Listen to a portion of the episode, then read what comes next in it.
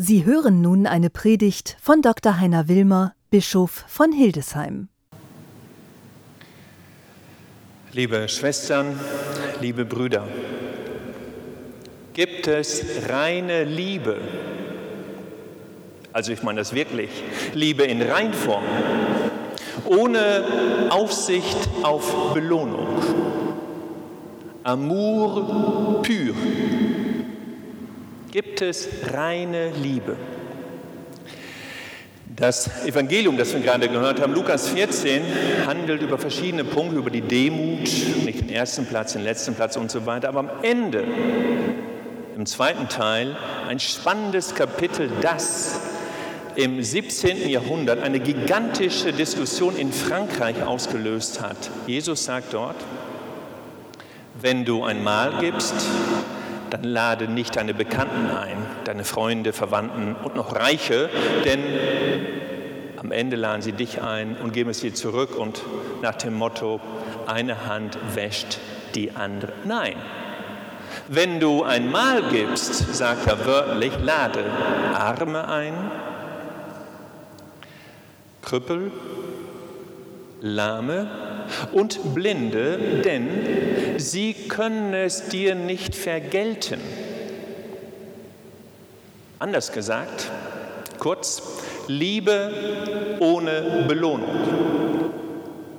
Frage, gibt es das?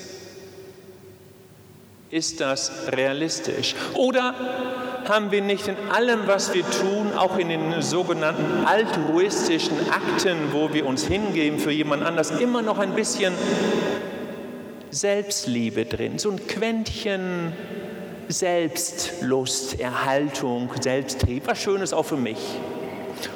Oder gibt es wirklich etwas, das ich mich komplett verschenke? François Fénelon, Erzbischof 1715 verstorben, hat sich heftig auseinandergesetzt mit Jacques Bossuet, ebenfalls Bischof in Frankreich, gestorben 1705. Beide Erzieher von Fürsten, Prinzen, der eine sogar in Versailles hat den Sohn Ludwig des 14. erzogen, den Sohn des berühmten Sonnenkönigs.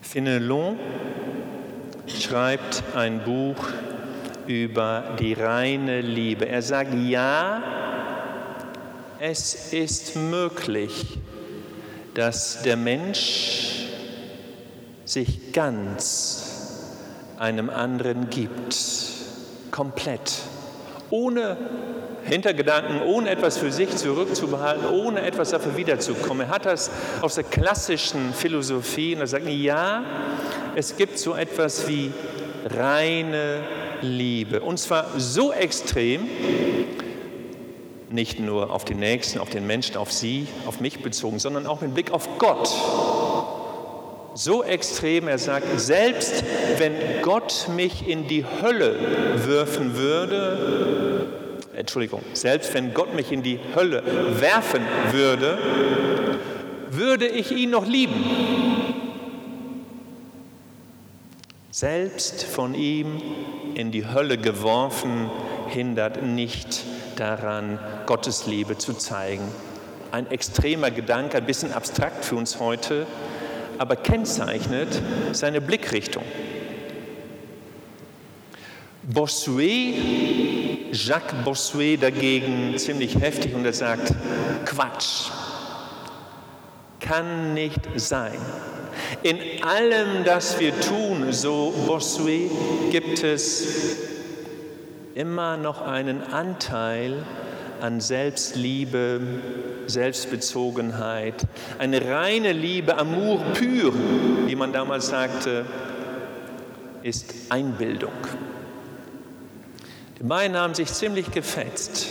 Durchgesetzt hat sich am Ende Bossuet, nämlich der Hof Versailles, hat Fenelon entlassen.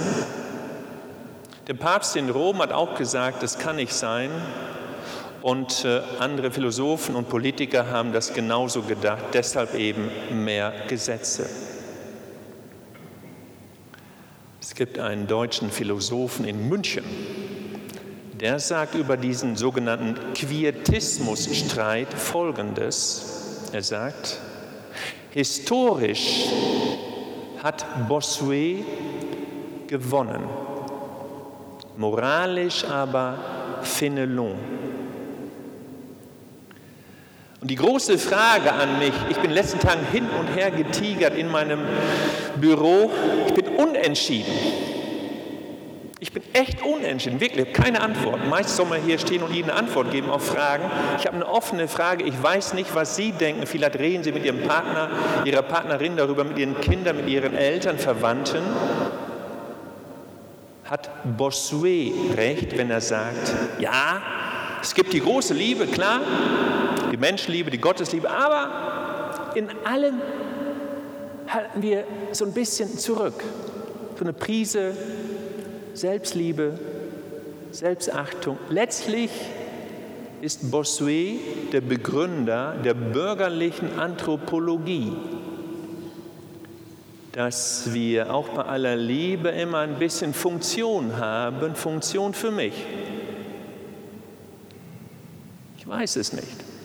Oder hat Fenelon, François Fenelon doch recht, wenn er uns Menschen eine gewaltige Größe zutraut, die Größe der sogenannten Selbsttranszendenz, dass ich in der Lage bin, mich komplett zu überschreiten,